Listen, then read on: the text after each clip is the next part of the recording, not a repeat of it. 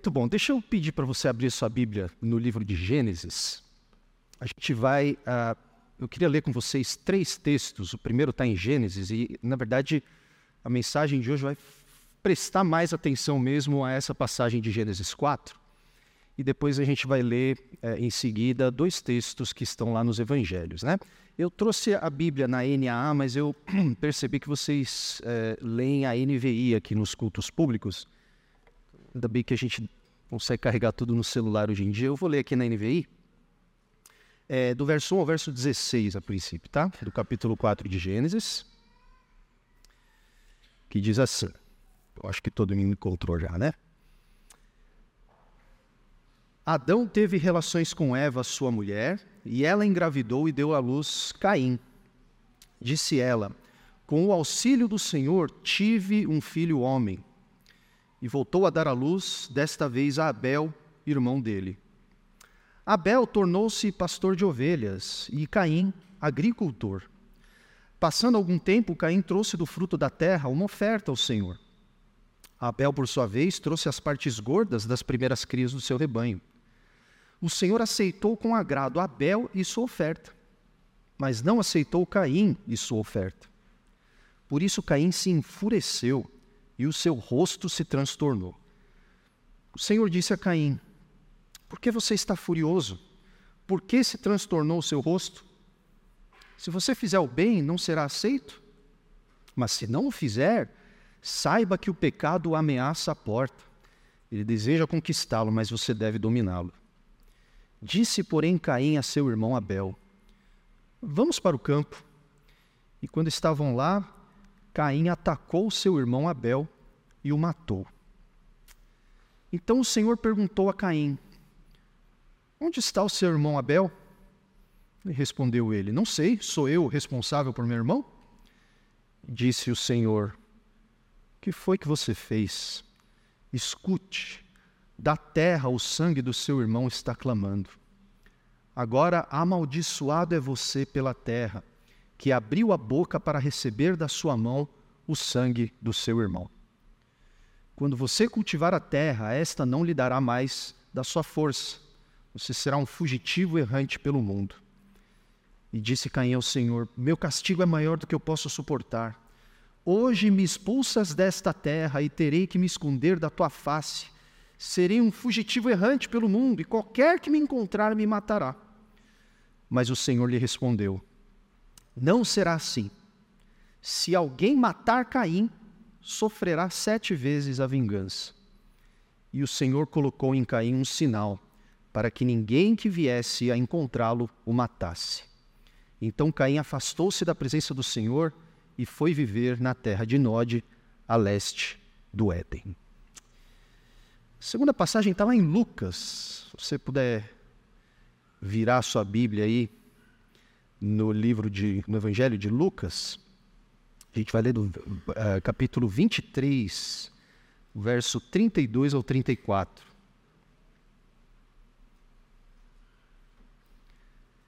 A famosa cena da crucificação de Jesus, né? Diz assim: Dois outros homens, ambos criminosos, também foram levados com ele para serem executados. Quando chegaram ao lugar chamado Caveira, ali o crucificaram com os criminosos, um à sua direita e o outro à sua esquerda. E Jesus disse: Pai, perdoa-lhes, pois não sabem o que estão fazendo. Então eles dividiram as roupas dele, tirando sortes. E aí o último texto está em João, que por alguma razão não estou conseguindo abrir no meu aplicativo aqui. Eu vou ler daqui mesmo. Pedir a ajuda dos universitários aí. Já está aberto, né? João 19, verso 25 ao 27. Tá, 25, 26 e 27. Diz assim: Perto da cruz de Jesus estavam sua mãe, a irmã dela, Maria, mulher de Clopas, e Maria Madalena. Quando Jesus viu sua mãe ali e perto dela o discípulo, a quem ele amava, disse à sua mãe: Aí está o seu filho. E ao discípulo: Aí está a sua mãe. E daquela hora em diante o discípulo a recebeu em sua família. Pessoal, a minha ideia inicial aqui para essa ocasião, em que a gente está celebrando 506 anos da Reforma Protestante, aliás, deixa eu só fazer o meu comentário pessoal também de, de apreciação aqui do, do, do teatro. Muito, muito legal, né? É, e a minha ideia era apresentar, ou revisitar, na verdade, alguns ideais centrais, originais, ali da Reforma Protestante, a partir de uma das grandes figuras da Bíblia, no caso aqui, o apóstolo Paulo. Paulo, todo mundo sabe que foi um dos grandes referenciais aí para os reformadores, em particular Lutero, né? E de fato, eu acho que essa tarefa será sempre relevante para a igreja, porque cada geração de cristãos precisa se lembrar das suas raízes, né? E a gente precisa preservar aquilo que nos define como povo de Deus. Mas o irmão já fiz um panorama dos cinco solas para a gente. E eu acho que os acontecimentos que têm ocupado os noticiários nas últimas semanas têm nos forçado, ou pelo menos deveriam nos forçar, a pensar sobre um aspecto, talvez, ou talvez um tipo de reforma que é um pouco mais urgente, que, embora ainda esteja em continuidade com o evento lá de 506 anos atrás, tem a ver especificamente com a postura atual da igreja evangélica brasileira nos últimos anos. Todos nós aqui temos acompanhado com horror né, as guerras e os episódios um tanto macabros de crueldade que têm se desdobrado no mundo e no Brasil. Uma coisa que nunca deixa de me impressionar, porém, é, de modo geral, não estou generalizando aqui, não estou falando que todo mundo é assim, mas de modo geral, a incapacidade nossa como evangélicos de propor, muitas vezes, uma resposta que seja genuinamente bíblica aos problemas da nossa sociedade e, em particular, ao problema da violência. E nós não somente demonstramos uma incapacidade de responder a esse problema da violência, como nós também demonstramos uma prontidão em importar muitos dos conflitos que acontecem no mundo para dentro do nosso próprio arraial. Então, não bastasse ver o mundo sofrendo com verdadeiros banhos de sangue, a própria igreja, muitas vezes, tem intensificado a inimizade entre as pessoas, permitindo que ideias que não têm nada a ver com o evangelho, ideias pagãs, espúrias, ditem os termos do nosso posicionamento. A gente poderia dar vários exemplos aqui, mas só para mencionar um. Quando um pastor, por exemplo, chama de esquerdista apoiador do Hamas, um irmão na fé, um crente no Senhor Jesus, que simplesmente não concorda de forma irrestrita com todas as decisões do Estado de Israel, ou quando um outro pastor chama de nazista, genocida, hipócrita, um outro irmão na fé, crente em Jesus, que simplesmente condena sem reservas o terrorismo do Hamas, o que está ocorrendo diante dos nossos olhos é que esses pastores, e consequentemente o rebanho, passaram a definir a realidade a partir do já entediante maniqueísmo secular de direita versus esquerda, onde a realidade toda se define nesses termos. Se você é de direita, se você não é de direita, você é de esquerda. Se você não é de esquerda, você é de direita. E você tem que escolher um lado. E se você não escolher um lado, você é do mal. E se você não escolher o meu lado, você é mais do mal ainda.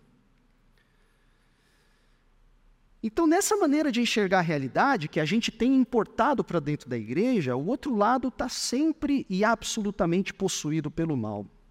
Então, o que acontece é que, diante disso, em vez de modelar caminhos de superação dessa violência irracional que ainda está muito presente no nosso mundo, nós evangélicos temos sido cúmplices e às vezes multiplicadores desse problema, semeando mais violência, inclusive em nossas comunidades de fé. Então eu acho que é necessário que a gente pause uns instantes nessa comemoração aqui do Dia da Reforma e que a gente tente imaginar caminhos para uma postura mais em sintonia com o conselho de Deus revelado nas Escrituras. Como é que o povo de Deus, como é que a igreja evangélica, como é que esse povo que tem somente Cristo, somente a graça de Deus, somente a Sua palavra, somente a fé e somente a glória de Deus como referenciais supremos, como esse povo deve seguir o seu Senhor em um mundo repleto de conflitos e de inimizade. A história de Caim e Abel é importante porque ela fala de um problema que resultou diretamente do pecado e que tem nos acompanhado desde a nossa separação da presença de Deus. E esse problema é precisamente o problema da violência entre os seres humanos. Em Gênesis 3, a humanidade escolheu ser dona do seu próprio nariz e definir o que é bem e mal sem Deus, por ela mesma. É isso que significa o fruto da árvore do conhecimento do bem e do mal. Deus, a gente quer conhecer o bem e o mal, mas a gente não precisa de você. Como resultado, o caos e a morte entraram no mundo e toda a vida, toda a nossa vida se fragmentou a partir das nossas relações mais fundamentais.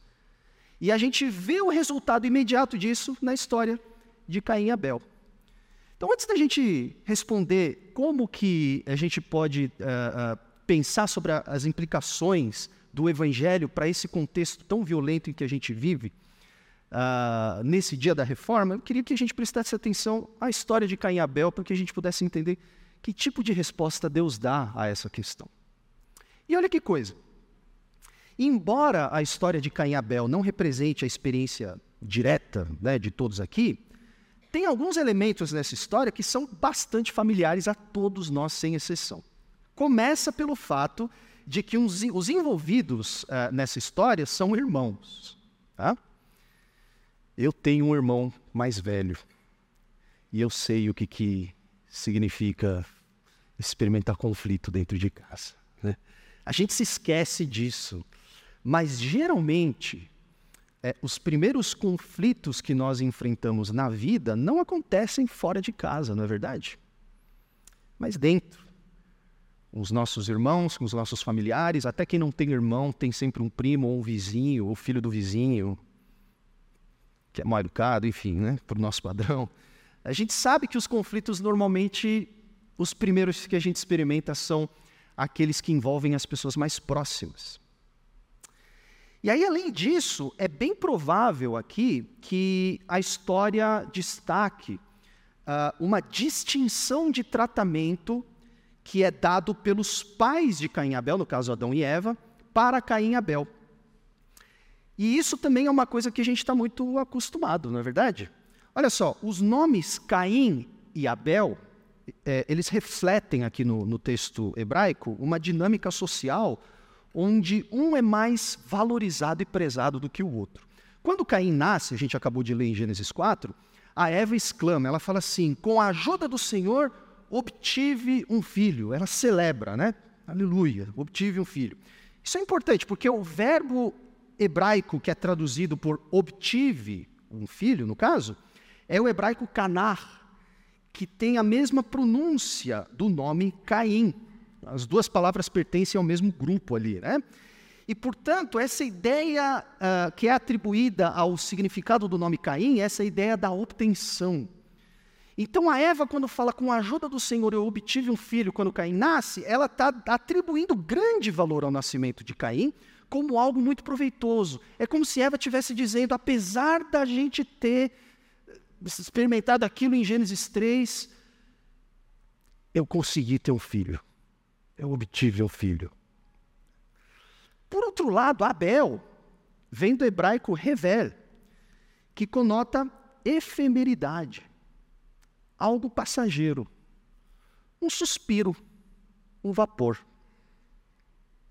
Então, o que a história está sugerindo para a gente é que enquanto Caim, o primogênito, desfrutava de status e primazia, representando a força, o orgulho da família, o outro era visto como alguém frágil, não tão relevante.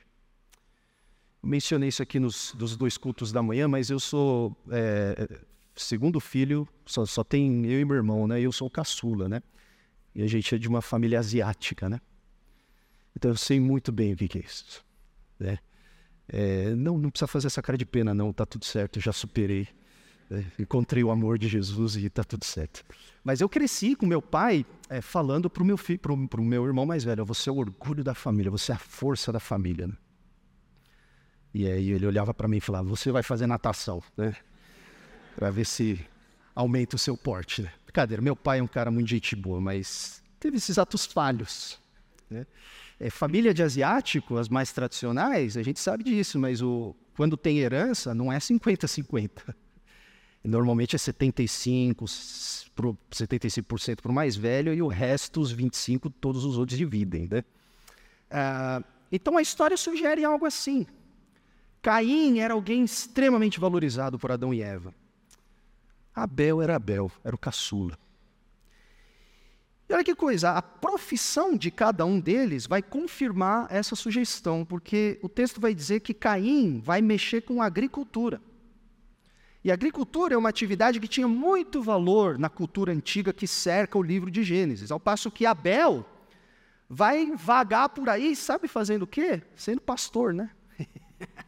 Cuidando dos rebanhos onde a terra não é fértil o suficiente para dar o seu fruto e o trabalho é muito mais árduo. Então, no pensamento bíblico, de modo geral, a profissão do pastor de ovelha é uma profissão que não tem muita dignidade.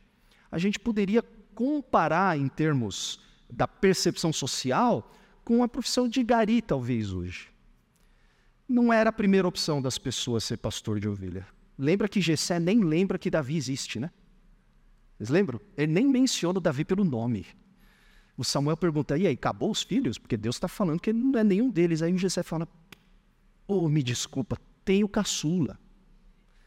Só que ele está cuidando das ovelhas. Ele não tem roupa para te ver, ó grande profeta Samuel. Né? Agora, a gravidade dessa diferença, né, dessa dinâmica entre Caim e Abel, se manifesta de forma mais aguda na relação que cada um vai ter com Deus. Porque acontece é que essa distinção que existe entre Caim e Abel acabou moldando o senso de identidade de cada um deles de tal maneira que isso afetou a própria oferta que cada um veio trazer para Deus. E é aqui que a história encontra o seu primeiro ponto crítico de virada, pessoal. Quando Caim e Abel se aproximam da presença de Deus cada um com a sua oferta, baseada no que cada um entendia ser adequado levar a Deus. E o texto diz que Caim, da abundância dos seus recursos, oferece a Deus uma fração do que ele havia colhido para Deus. No tempo da colheita, Caim apresentou parte de sua produção como oferta ao Senhor. Abel, por outro lado, ele faz algo diferente. Do pouco que ele possuía, ele oferece a Deus a melhor fração do seu rebanho. Abel, por sua vez, ofertou as melhores porções dos cordeiros dentre as primeiras crias de seu rebanho. Então, o que o texto está indicando para a gente é que Caim tomou como se fosse normal ele ser abençoado por Deus. Ah, eu sou abençoado mesmo. Então, qualquer coisa que eu der para Deus, ele vai gostar. Porque eu sou o ponto fraco de Deus, entendeu?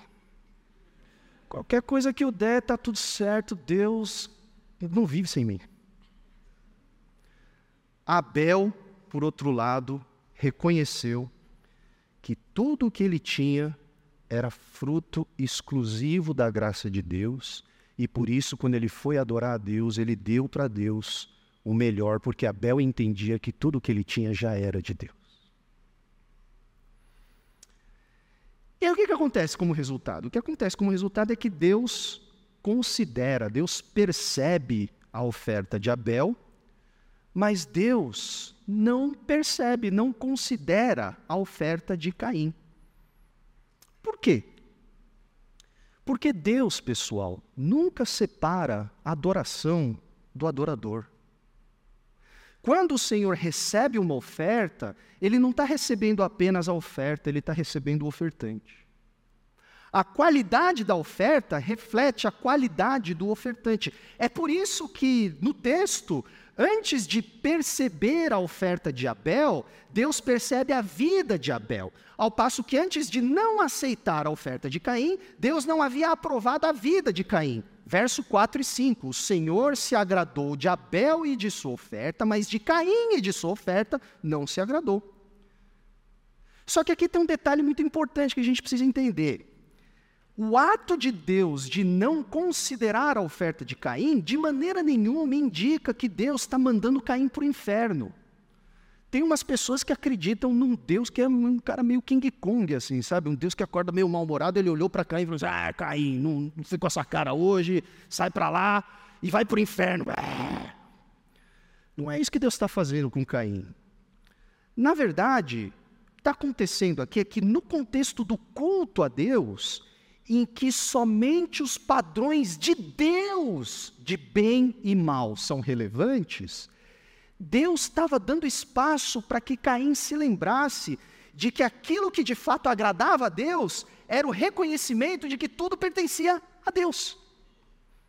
Em outras palavras, a aceitação da oferta de Abel por parte de Deus tinha um papel pedagógico para Caim. Não é que Deus estava rejeitando Caim porque ele não gostava de Caim mesmo, vai, vai, vai embora daqui, não, não suporto você. Não. O ato de Deus resistir, de recusar receber a oferta de Caim, tinha, na verdade, a intenção de Deus de ensinar para Caim o que verdadeiramente representava um culto aceitável a Deus. Então, no culto diante do Senhor, Caim estava tendo a oportunidade de ajustar a sua percepção de si mesmo e de Deus, de maneira que Caim aprendesse a adorar a Deus de forma agradável. Deus queria mostrar para Caim que Caim não era o centro do universo. Deus era o centro do universo. Caim, hoje não. Eu acho que você precisa entender algumas coisas. Você precisa entender que você não está com essa bola toda, rapaz. E que se você quiser me adorar, você tem que se lembrar de quem é o centro do universo. Não é você. Infelizmente, porém, não é isso que Caim, aceita, não é isso que Caim uh, reconhece. Caim não, não aceita isso. Porque o que acontece é que, como muitos de nós hoje, inclusive muitos de nós evangélicos hoje, Caim só aceita as ideias que passam por seu viés de confirmação. Caim só ouvia uma estação de rádio. Ele só lia um jornal. Caim não estava interessado em ouvir Deus. Caim não estava interessado em se render à verdade de Deus. Caim não estava preocupado em, peraí, talvez eu esteja equivocado, deixa eu dar um passo para trás e ouvir o que, que Deus tem a me dizer a meu respeito. Não. Para Caim, só era verdadeiro aquilo que se encaixava nas convicções e nos padrões de bem e mal de Caim. Ele vivia numa câmara de eco. Ele só aceitava como verdade aquilo que era reverberação das suas próprias convicções. Então Deus estava propondo um nivelamento de valores entre Caim e Abel, mas aquilo soou para Caim como uma ameaça. Então, quando ele percebe que Deus aceita Abel, e é Abel, né, meu? É óbvio que Deus não vai aceitar a oferta desse caçula, né? Pastorzinho de ovelha. Mas aí ele vê Deus aceitando a oferta do Abel. E em vez de ele refazer os paradigmas dele, ele encara aquilo como uma ameaça. Caim se enfureceu e ficou transtornado. Só que Deus, em seu amor persistente, ele vai insistir com Caim e vai arrazoar com Caim, vai até o final. Não, Caim, eu quero que você entenda. E Deus se aproxima de Caim e diz: Caim, por que, que você está tão furioso, rapaz? Só porque você não foi o primeiro a ganhar o sorvete? Só porque teve outra pessoa na frente da sua fila? Sério, Caim? Se você fizer o que é certo, vai estar tá tudo bem, mas se insistir em achar que você é o centro do universo, Caim, presta atenção. Isso vai acabar te dominando, meu filho. Isso vai te destruir. Só que a despeito desse movimento de Deus em direção a Caim, o texto vai nos dizer que a decisão de Caim já estava tomada. E já que Caim não podia mudar Deus, e essa é a maior angústia dos evangélicos, é uma das maiores angústias do, do evangelho, porque é o seguinte, meus irmãos, na vida cristã, sempre vai ter um momento em que você vai se deparar com essa parede. E que parede é essa? É a realização de que você não vai mudar Deus. De que Deus não vai mudar por causa de você. E aí, nesse momento, você tem duas escolhas. Ou você entende que isso é muito boa notícia, porque se Deus fizesse tudo que você pede, você não estaria aqui. Ou você faz o que Caim fez. Eu não posso mudar Deus? Não posso anular a medida de valor estabelecida por Deus? Então tá bom, vou resolver do meu jeito. O que, que o Caim faz? Ele passa a enxergar o seu próprio irmão como um concorrente, ele leva Abel para longe do lugar do culto, para o campo. Se fosse hoje, ele teria levado o irmão dele para as redes sociais. E ele faz o que com Abel, seu irmão? Assassina o seu irmão. Que coisa, né? Gente, para para pensar comigo. Nós estamos no capítulo 4 da Bíblia não só de Gênesis, mas da Bíblia. A terra, quatro capítulos atrás, tinha sido chamada de muito boa pelo Deus Criador. No capítulo 4 agora, a terra já tem que testemunhar o derramamento do sangue de um inocente. E sabe por quê? Porque Caim não aceitou abrir mão do seu padrão de bem e mal para adorar a Deus de verdade. Que coisa. Então a pergunta que nos confronta no capítulo 4 de Gênesis é: e agora, né? E a gente faz? Porque será que a terra vai poder continuar sendo habitada sem que alguma coisa seja feita quanto àquele ato brutal de violência por parte de Caim? Essa é a pergunta que nos confronta. E agora? O que, que vai acontecer? E de fato, pessoal, na segunda metade dessa história, a narrativa vai descrever o quê? A resposta que Deus vai dar àquela atrocidade cometida por Caim. E uma coisa que é muito curiosa é que a narrativa não perde tempo nos dando muitos detalhes sobre o que aconteceu entre o assassinato de Abel e Deus se aproximar e lidar com aquela situação. Por quê? Porque a narrativa está querendo deixar cristalino, absolutamente claro para nós, que Deus não perdeu seu tempo em se voltar a Caim em dar uma resposta para Caim. Então, dessa maneira, se a primeira metade da história nos faz perceber que todos nós aqui, todos os leitores da Bíblia, somos potenciais imitadores de Caim, a segunda metade da história vai nos forçar a refletir sobre como responder quando passamos por circunstâncias que nos colocam em identificação com Abel. Porque um dos dilemas mais terríveis que nos assombram após a entrada do pecado no mundo não é apenas a nossa própria inclinação pela violência, mas também a necessidade que nós temos de lidar com aqueles que fazem violência contra nós. Então, a resposta que Deus dá para Caim, sendo a primeira reação de Deus a um ato de violência em toda a Bíblia, nos ajuda a entender como navegar em um mundo repleto de agressores como Caim. E aqui o que chama a nossa atenção é que é Deus quem toma a iniciativa de se aproximar de Caim. Deus que vai falar com Caim.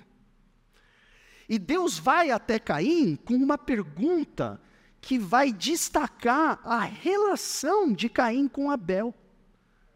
Deus chega para Caim e fala: Caim, onde está seu irmão Abel?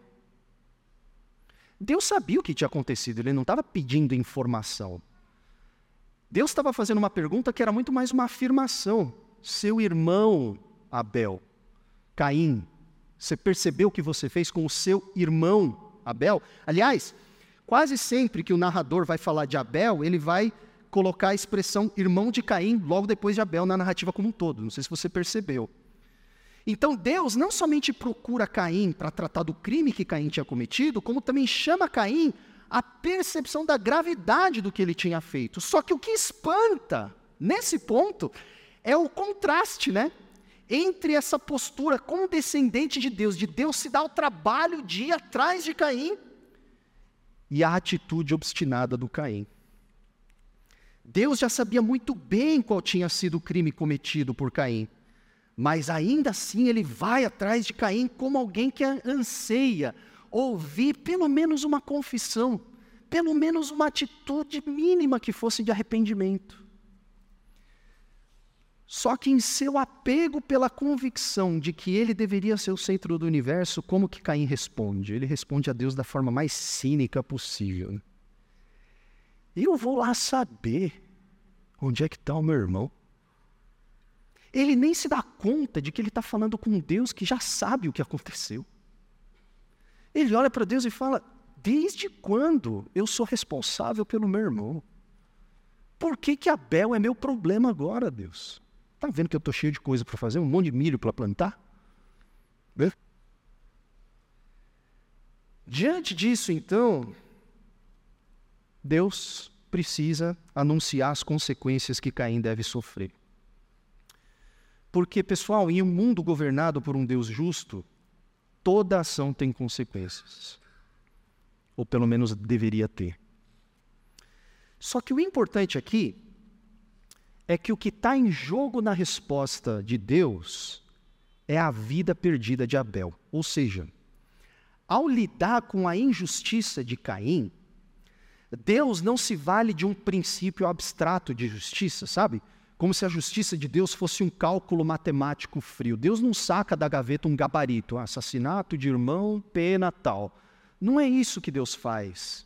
Na verdade, quando Deus vai lidar com a injustiça do Caim, Deus está se colocando em favor de Abel, porque é a vida interrompida de Abel que está clamando por justiça. E isso é importante, meus irmãos, porque se você ainda não sabe qual é a postura, ou qual é o lado que Deus assume em uma situação como essa, onde existe um agressor e uma vítima. Essa história de Caim e Abel não deixa a menor sombra de dúvidas. Deus sempre ouve o clamor das vítimas inocentes. Sempre. Sempre.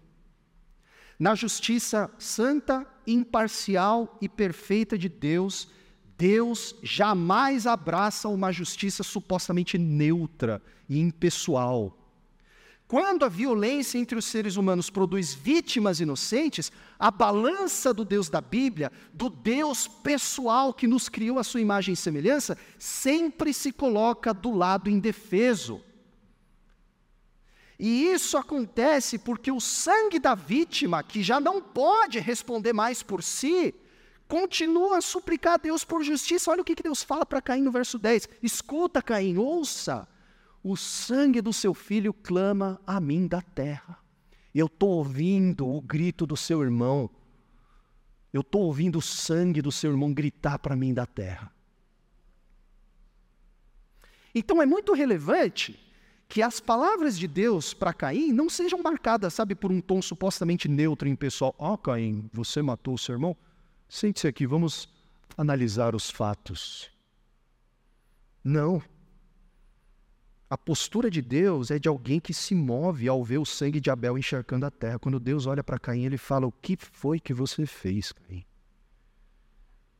O que, que você fez?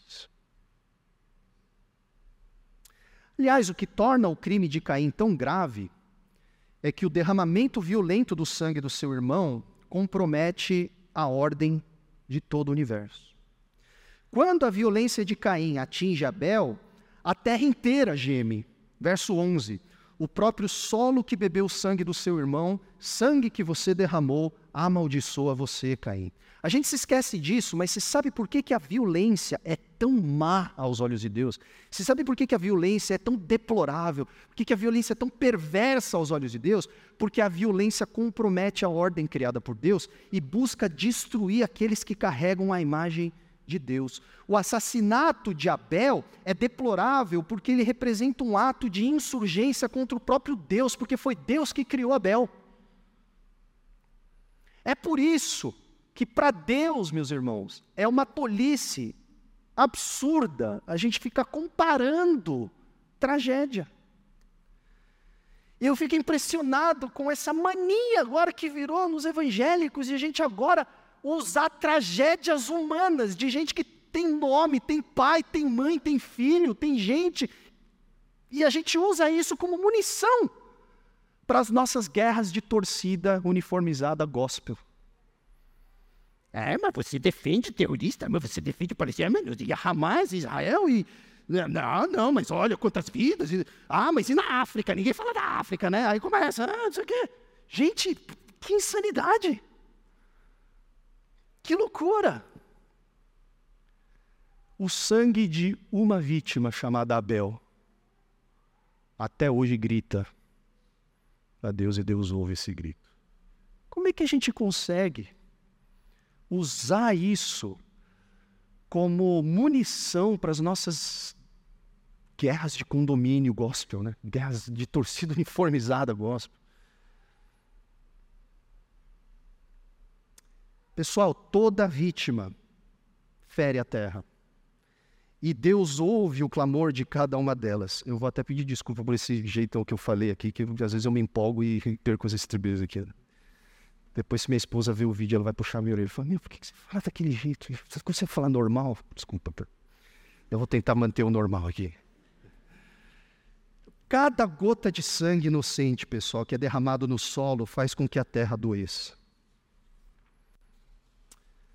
Então, qual que é a punição que vai cair sobre Caim pelo resto da sua vida por conta daquele pecado absolutamente horroroso que ele cometeu?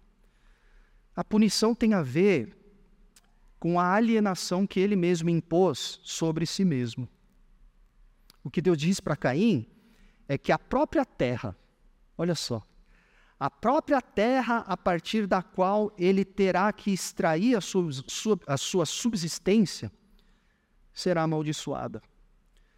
Caim, o grande agricultor, sabe? o rei do agro de Gênesis, bem estabelecido na terra da sua família, ele vai sofrer as consequências de ter manchado o sangue inocente de Abel, é, a mesma terra que ele cultivava. Então Deus vai dizer no verso 12: O solo não lhe dará boas colheitas, Caim por mais que você se esforce. E de agora em diante você não terá um lar e andará sem rumo pela terra. Notem, portanto, que a resposta de Deus a Caim é o resultado da própria transgressão de Caim. Caim é condenado a sofrer todas as consequências das suas ações e Deus manda Caim ainda mais para longe da realidade do Éden. A questão é que naquele momento, Caim percebe o tamanho do fardo que ele precisa carregar. Então, sem conseguir produzir, longe de casa e distante de Deus, Caim se vê pela primeira vez na vida em perigo, como alguém vulnerável. Viver em exílio faria de Caim uma presa fácil de pessoas tão cruéis ou até piores do que ele. Então, como resultado, o que a gente vê nesse ponto da história é pela primeira vez aquele grande Caim que se julgava infinitamente superior a Abel, pela primeira vez Caim faz uma oração a Deus. Pela primeira vez ele se aproxima de Deus e faz uma súplica desesperada: Senhor, meu castigo é pesado demais. Eu não consigo aguentar esse castigo. O Senhor vai me expulsar da terra, da tua presença, e o Senhor vai me transformar num andarilho sem lar. Qualquer um que me encontrar me matará. E vejam que coisa, meus irmãos e minhas irmãs. Aliás, deixa eu fazer uma pergunta para vocês, né? Se você tivesse no lugar de Deus nesse momento, o que, que você responderia para Caim?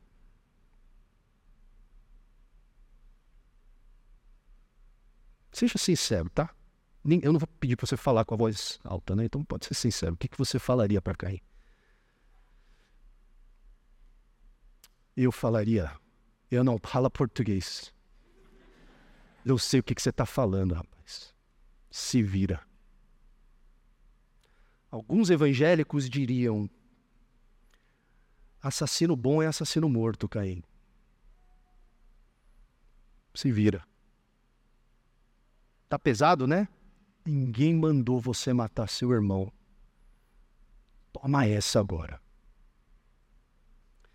Só que é nesse momento, quando Caim, desesperado, ora a Deus, nós descobrimos o segundo ponto de virada crítico na história e o ponto mais importante da resposta que Deus dá para Caim.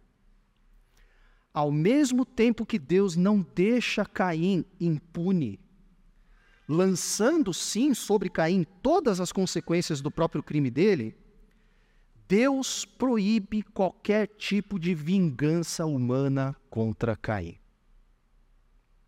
O Senhor respondeu: Eu castigarei sete vezes mais quem matar você. Então o Senhor pôs em Caim um sinal para alertar qualquer um que tentasse matá-lo. Ou seja, o texto está nos dizendo que, na contramão de muitas das nossas convicções, a história termina com a afirmação de que Deus não considera o assassinato rancoroso de Caim a melhor maneira de lidar com o assassinato cometido por Caim. Mesmo diante de um Caim que ainda não se arrependeu de verdade e só consegue pensar nele, para para prestar atenção nas palavras que Caim fala para Deus. Ele não está arrependido. Ele não está falando, nossa, Deus me desculpa, agora eu entendi o que eu fiz, que coisa terrível, me perdoa. Não, a oração dele ainda é completamente autocentrada. Oh meu Deus, eu, os caras vão me pegar na esquina. Mesmo assim, Deus atende o pedido de Caim. Sabe por quê?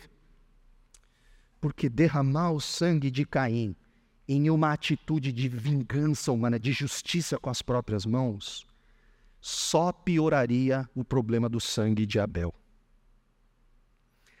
pagar o mal com o mal só perpetua o mal. Além, obviamente, de não trazer Abel de volta dos mortos. Então, meus queridos, já no primeiro capítulo da Bíblia, que segue o relato da queda, a Bíblia faz uma afirmação absolutamente contundente, não somente sobre o problema da violência humana, mas também sobre o problema da vingança humana. A vingança humana é ruim porque ela multiplica o mal. A vingança humana é ruim porque ela sempre torna a vítima semelhante ao agressor. A vingança humana não é um caminho legítimo para Deus, porque na vingança humana, quem vence sempre é o mal. Na vingança humana, o mal faz a vítima se tornar mal como o agressor. E isso é tão sério que Deus não somente promete castigar sete vezes mais quem se atrevesse a assassinar Caim, como também Deus coloca um sinal sobre Caim para proteger Caim. E aqui tem um monte de teoria tentando dizer que sinal é esse. Tem umas teorias que são bastante horrorosas, que devem ser rejeitadas com toda a nossa força. O ponto é que ninguém sabe, gente, que sinal é esse. Se fosse importante, o texto diria, tá? O que é importante é que logo na primeira história, depois da expulsão de Adão e Eva do Éden, nós vemos que a justiça de Deus jamais contempla a vingança praticada pelos homens. Por mais terrível que tenha sido o crime de Caim, ninguém está autorizado a imitar Caim e fazer justiça com as próprias mãos e a multiplicar seus atos sobre a terra. Imitar Caim não é viver segundo a justiça de Deus. Então, o que, que a gente faz com tudo isso? Como é que a gente costura isso e tenta aplicar para essa reflexão do que tipo de reforma nós precisamos hoje? Eu acredito que há quatro coisas que nós precisamos nos lembrar em um momento como esse, em que até mesmo a igreja evangélica tem participado da multiplicação da violência no mundo. Primeiro, seja lá qual for a sua inclinação ideológica, tá? Seja lá o que, que, que, em que candidato que você gosta de votar, em que lado você está tendendo a, a simpatizar mais, por exemplo, no conflito lá do Oriente Médio. Jamais se esqueça de que o Deus da Bíblia está sempre ouvindo o clamor das vítimas. Deus tem lado nesse conflito da Palestina. Deus está do lado das vítimas. Deus está do lado das vítimas. Sempre. E isso não é algo que nós devemos encarar com leveza. Nós precisamos nos lembrar de que o choro daqueles que foram violentados, abusados, abortados, assassinados, sequestrados, decapitados, bombardeados, ainda sobe aos ouvidos de Deus dia e noite e o sangue deles continua a manchar a terra até hoje. Leia um livro de Salmos para ver se Deus não se importa com a dor da vítima. E Deus se importa tanto com o clamor das vítimas que ele mesmo, na cruz, se identificou com as vítimas de forma cabal. Não houve vítima de violência e de injustiça na face da terra que tenha sofrido tanto como Jesus. A gente entende então que em Jesus, o Deus que se fez carne encontrou a humanidade em sua dor. Então é com a profundidade da cruz que Deus se importa com o clamor das vítimas. Você quer entender quanto Deus se importa com as vítimas? Olha para a cruz. E por causa disso, na cruz, as vítimas podem encontrar um Deus que entende e acolhe a sua dor. A implicação disso é que a igreja, sendo o povo que é chamado a refletir o caráter desse Deus cruciforme, deve sempre se colocar ao lado das vítimas. Se você está na dúvida de que lado você tem que ficar em um conflito, não tenha mais. É do lado de quem sofre, é do lado da vítima. Não há espaço na igreja, portanto, para posturas, sabe, supostamente neutras e impessoais, em que a gente faz aquele ar de piedade, repetindo chavões, como, ah, não, mas a gente não pode julgar, né? Que, na verdade, sem perceber, a gente está inocentando imitadores de Caim. Compartilhei brevemente um caso que aconteceu comigo poucos meses atrás, de um, de um pastor que veio falar de um outro pastor que é, é, descobriu, virou caso de polícia, inclusive, a polícia está investigando isso. O cara que é, é, é, um. É um, é um que é o termo que eu posso usar aqui para não ser. O cara é um, é um abusador de menor de idade. E aí, quando esse pastor, que é amigo desse pastor, veio falar isso para mim, né? Compartilhando pedido de oração, né? É, ele veio e falou, e eu fiquei horrorizado. Eu falei, puxa vida, mas é, os líderes dessa igreja, você sendo amigo, tá, vocês, vocês confrontaram ele, né? vocês estão acolhendo, vocês estão amparando os menores de idade que passaram por essas situações? Ele falou: Não, calma, Bernardo, a gente não pode julgar, né? Eu falei: Como é que é? A sua filha está entre essas pessoas que passaram pela mão desse cara? Aí ele falou: Ah, não, é verdade, né? A gente tem que fazer alguma coisa. Em casos onde existe uma agressão clara e uma vítima clara, quando você fala, não, a gente tem que ser neutro, você não está sendo neutro. Você está se colocando do lado do agressor. Deus sempre ouve o clamor das vítimas. Então a igreja deve aprender a ouvir a voz das vítimas. A igreja tem que ser um lugar seguro para as vítimas poderem ser acolhidas. E, consequentemente, a igreja deve ser a primeira comunidade no mundo a confrontar atos de violência, a acolher a vítima, estender o braço e dizer: opa, chega, até aqui. Lembre-se, na história de Caim e Abel, quem é que toma a iniciativa de confrontar Caim? É Deus. E ao encontrar Caim, Deus dá para Caim uma resposta exemplar Caim vai colher todas as consequências dos seus atos pelo resto da sua vida. E, aliás, mais adiante no enredo bíblico, quando Deus vai dar as suas instruções, a Torá, a lei para o seu povo, lá no Êxodo, tendo chamado esse povo a expressar quem Deus é, Deus vai colocar instruções muito claras de como lidar com o problema da violência e do mal dentro do povo. E Deus vai deixar claro na Torá que todo mal deve ser reparado. Todo mal deve ser confrontado. Toda injustiça deve ser endereçada. Só que isso, por sua vez, nos leva para um segundo ponto. Ao confrontar Caim, Deus não deseja destruir Caim. Deus deseja chamar Caim ao arrependimento. Como alguém que dá espaço até mesmo para que um cara como Caim possa apresentar seu pedido de perdão, Deus confronta Caim esperando de Caim algum tipo de contrição.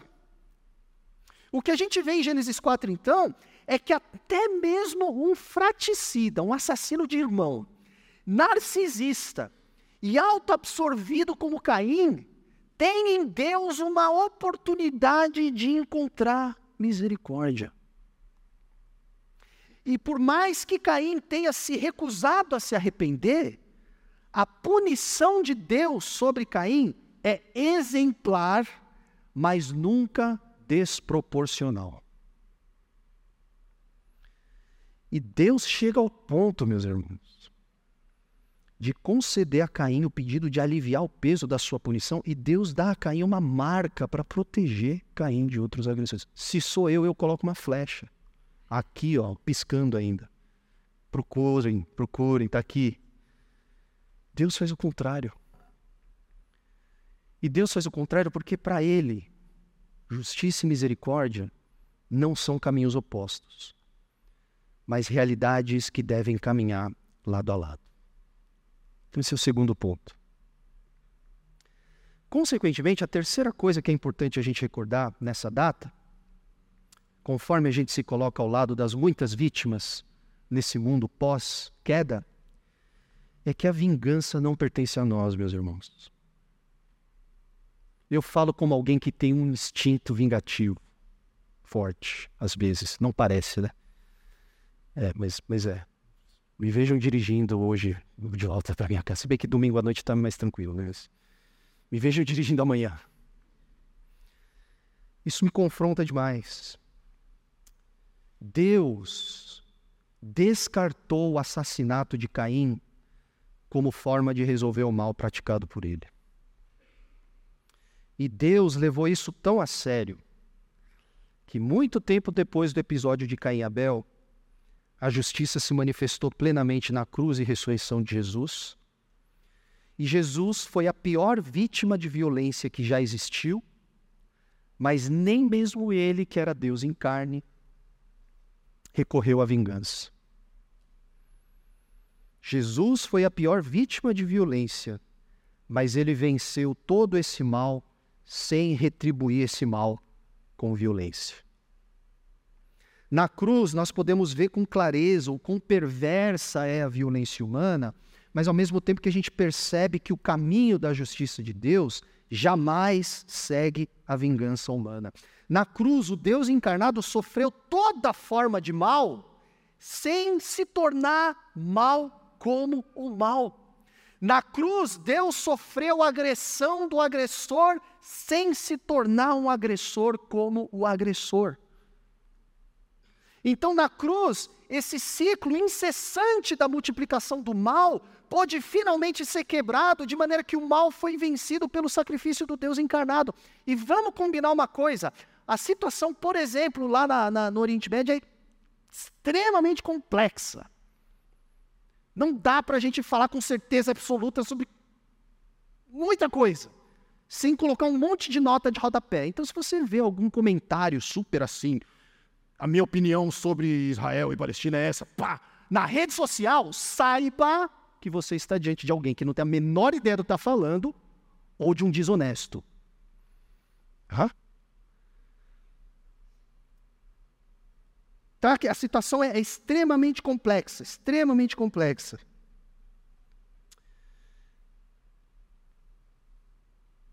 Eu perdi o fio da meada. Eu estava falando o que mesmo? Antes disso. Vocês não estavam prestando atenção, né? Vou perguntar para o pessoal do YouTube. Deus não paga o mal com o mal. É verdade, ele quebra o ciclo, é disso que eu estava falando. Terceiro sermão, quase oito horas, tenho misericórdia da minha vida, tá? É, vamos combinar um negócio, é extremamente complexa essa, essa situação. Mas no X, sabe o que, que é? É nenhum dos dois lados dando o braço a torcer. Você pergunta para quem é, defende Israel com unhas e dentes sobre algumas coisas que são nitidamente equivocadas que eles estão cometendo, a resposta que você vai ver sempre vai ser, sabe qual? Ah, mas eles, mas eles, mas eles, mas eles, você viu em 1900 não sei o quê, é, mas não sei o quê, não sei o quê, eles, eles, eles.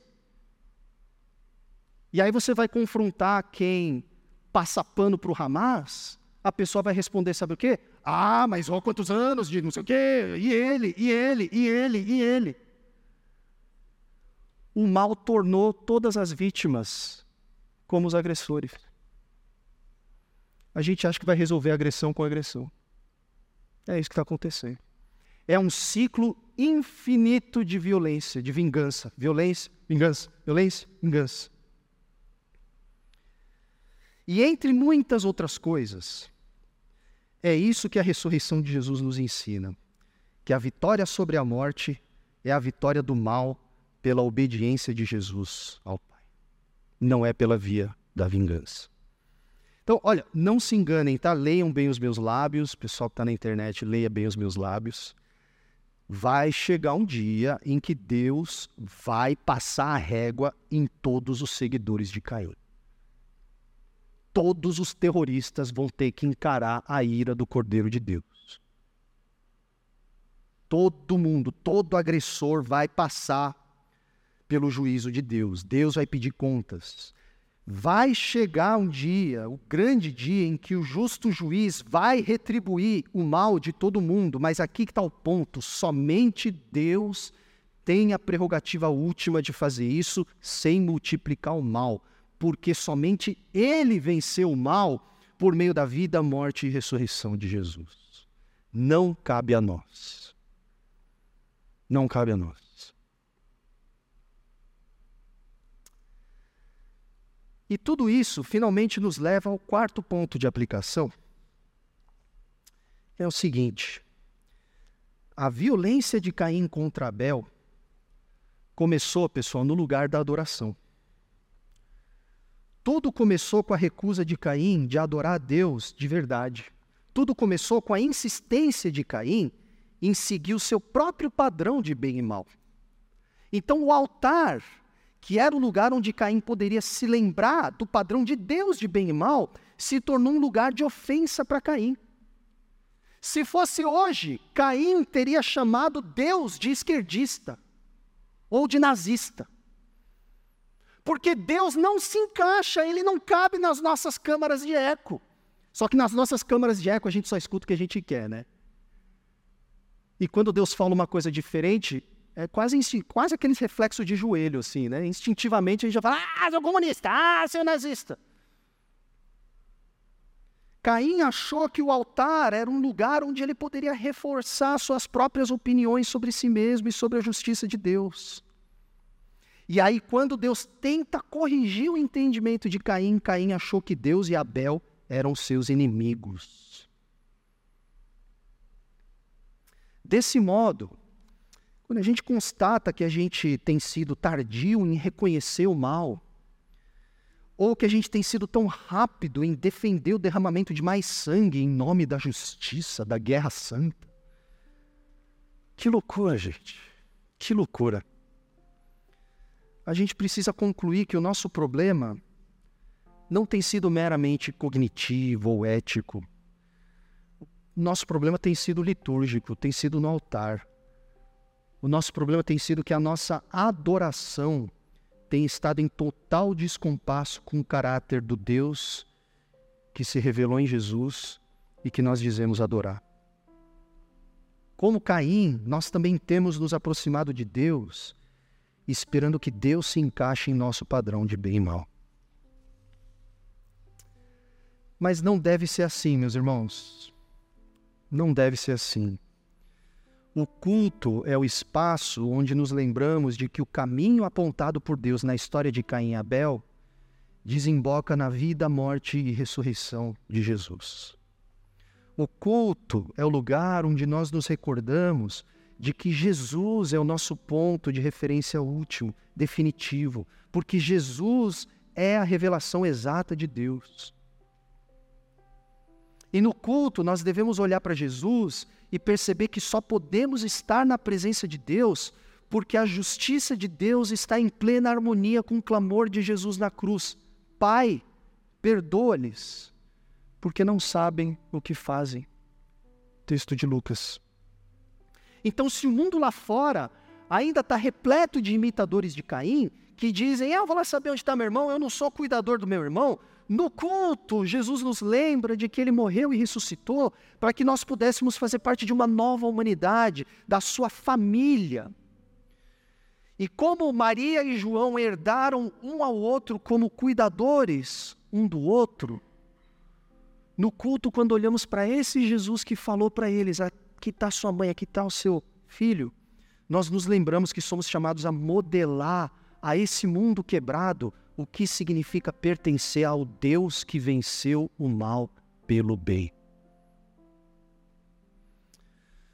Portanto, meus irmãos, conforme nós nos reunimos hoje para adorar esse Deus que se revelou plenamente em Jesus e para celebrar a reforma protestante, nós devemos entender que, seja lá qual for a opinião que possamos ter sobre os muitos impasses entre as pessoas que vivem se agredindo, nós que somos povo do crucificado, nós não podemos abrir mão dessa realidade a resposta da igreja, dos adoradores do Deus que se entregou na cruz em Jesus, sempre deve ser cruciforme. A nossa atitude tem que ter o formato da cruz. A nossa resposta tem que apontar para a cruz. Porque na cruz, Jesus se identificou com Abel. E na cruz, Jesus venceu o mal de Caim por sua obediência aos caminhos de Deus. Então, se os ideais da reforma permanecem centrais para nós, e de fato permanecem nessa igreja, eu sei, esses ideais devem nos ensinar também que a cruz de Cristo, pessoal, a cruz de Cristo, é sim o meio que Deus usou para lidar com o nosso pecado. Mas a cruz é muito mais do que isso. A cruz é o próprio modelo para a vida dos discípulos de Jesus. A cruz é o paradigma para toda a nossa vida. Então hoje nós somos convocados a ouvir Deus nos perguntar mais uma vez, no altar, nesse culto: Povo meu, onde está Abel? Onde estão aqueles cujas vidas os poderosos desse mundo consideram sem o menor valor? Que Deus nos ajude a ser uma comunidade verdadeiramente reformada, que responde, não repetindo as palavras de Caim, acaso sou o cuidador do meu irmão? Mas sim seguindo o caminho que o próprio Jesus trilhou até a sua ressurreição. Nós possamos viver vidas cruciformes e que nós possamos responder ao problema da violência que nos cerca de forma cruciforme. Podemos orar por isso? Vamos curvar nossa cabeça? Pode ser?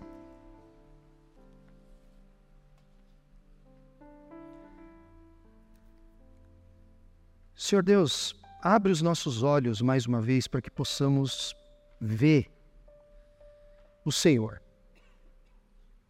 Nos ajuda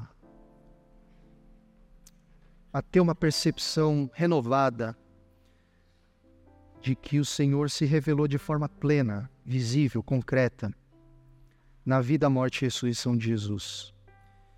E que pertencer ao Senhor diz respeito a seguir o caminho que o Senhor mesmo desbravou na pessoa do teu filho. Então, num mundo tão marcado ainda pela violência, pela inimizade e também pela vingança, faça da Igreja Batista Urbana, faça dessa comunidade, dessa família, um espaço onde a tua justiça cruciforme, a única justiça que pode de fato vencer o mal e redimir pessoas más. Faça dessa igreja um lugar onde essas realidades são possíveis, sim. Onde essas realidades são experimentadas. E faça isso para a tua glória, sim. Que nós te pedimos gratos em nome de Jesus. Amém.